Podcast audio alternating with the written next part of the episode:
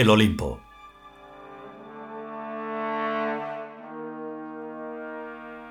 Trigésimo sexto capítulo. Cuarta parte.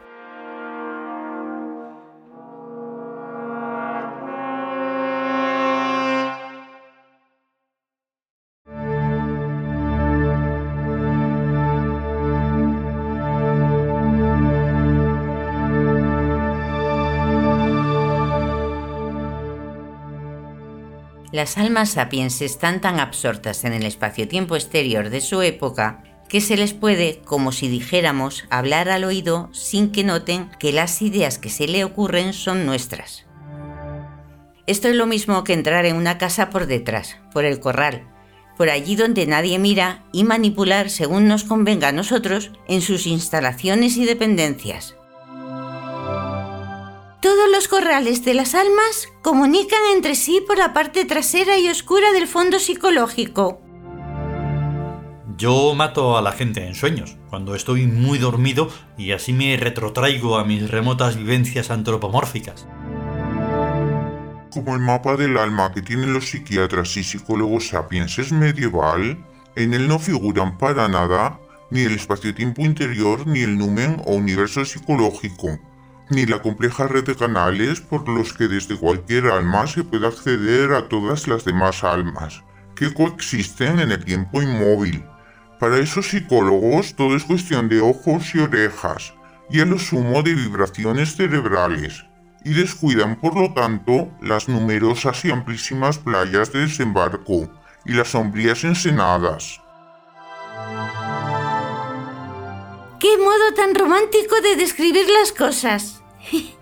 Pero llevas muchísima razón.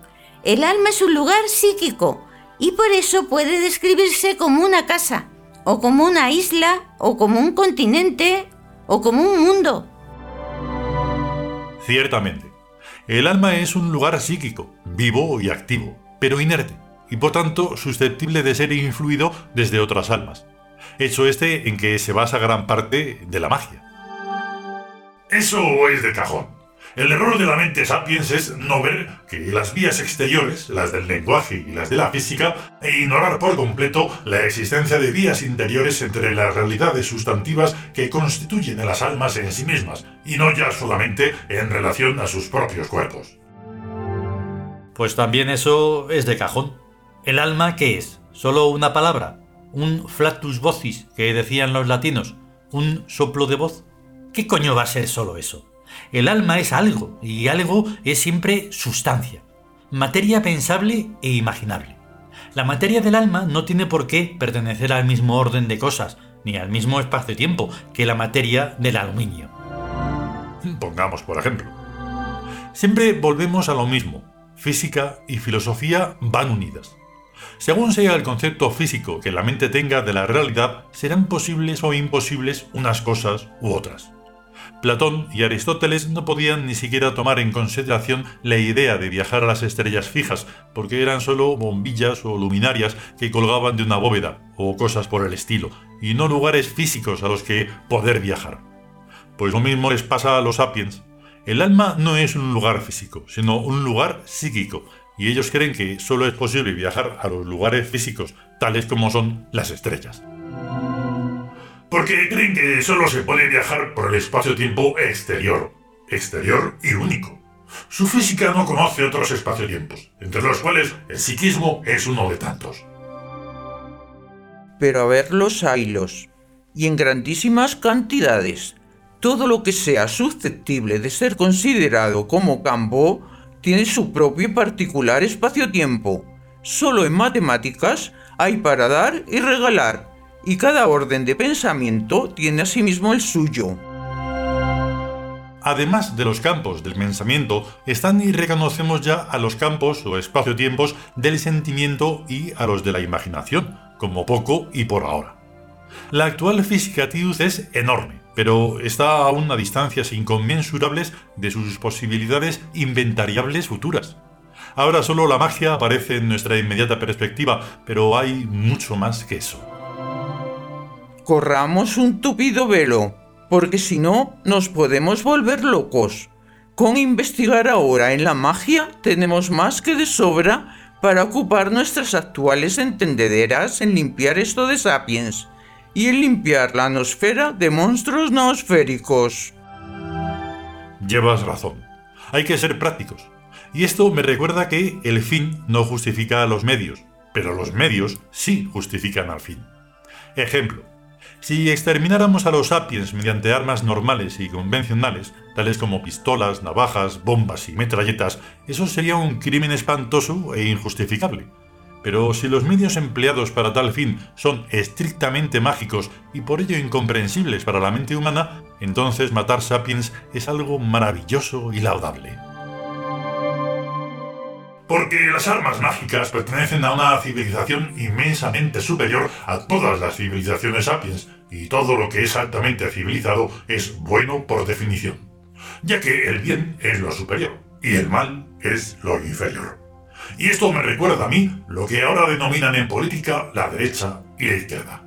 La derecha es arriba, ya que arriba es donde están los ricos, y la izquierda es abajo, ya que abajo es donde están los pobres. A ver si no, y respóndeme. ¿Quiénes votan izquierda y para qué? Los pobres, y para que les den más dinero de lo que ellos tributan. ¿Y quiénes votan a la derecha y para qué? Los ricos, y para que no les roben más dinero que el mínimo indispensable para sostener al Estado hay sociedades muy homogenizadas en las que casi todas las personas pertenecen a una enorme clase media.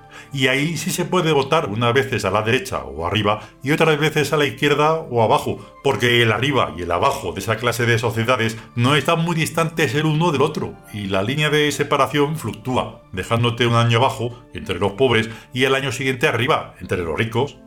Pero en España y demás sociedades tercermundistas sin cultura del trabajo y del ahorro, casi todo el que nace abajo permanece pobre durante toda su vida, ya que hasta sin poder se casa y se carga de hijos y de deudas, en vez de ir formando un capitalito y de hacerlo crecer poco a poco e inteligentemente para llegar a ser rico cuanto antes y así permanecer arriba durante todo el resto de su reencarnación. El concepto de arriba, evidentemente, se refiere también al dinero y a las riquezas, y demás condiciones materiales de la vida, pero sobre todo se refiere a la mente y a sus potencias, sus virtudes y su inteligencia. Toda persona verdaderamente inteligente es buena, y más tarde o más temprano termina por hacerse rica. Y a la inversa, toda persona verdaderamente tonta es mala, y más tarde o más temprano acaba siendo pobre, si es que no lo era antes. Es en la mente, pues, donde hay que buscar los valores éticos de la inteligencia y la bondad que marcan el destino de cada persona y es en la mente donde verdaderamente se es rico o pobre, superior o inferior, bueno o mal, luciferino o satánico, que de todas esas formas se dice. Y es en lo más alto y profundo de la mente donde se encuentran las armas mágicas que el destino ha reservado para los tíos. Allí donde están las opciones del ser y del no ser. La ciudad está avanzando hacia el trono de la hegemonía en la Tierra sin apenas darse cuenta y hasta sin quererlo. Pero espontáneamente impulsada desde dentro.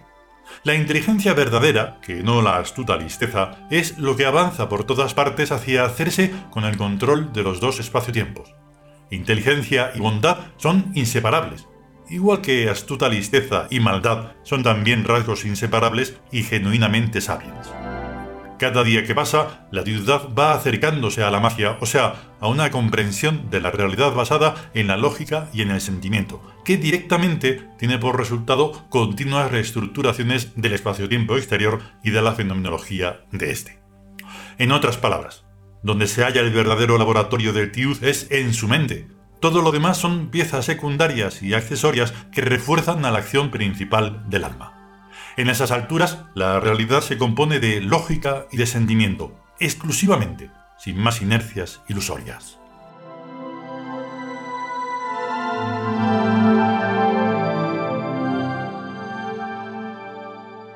Continuará.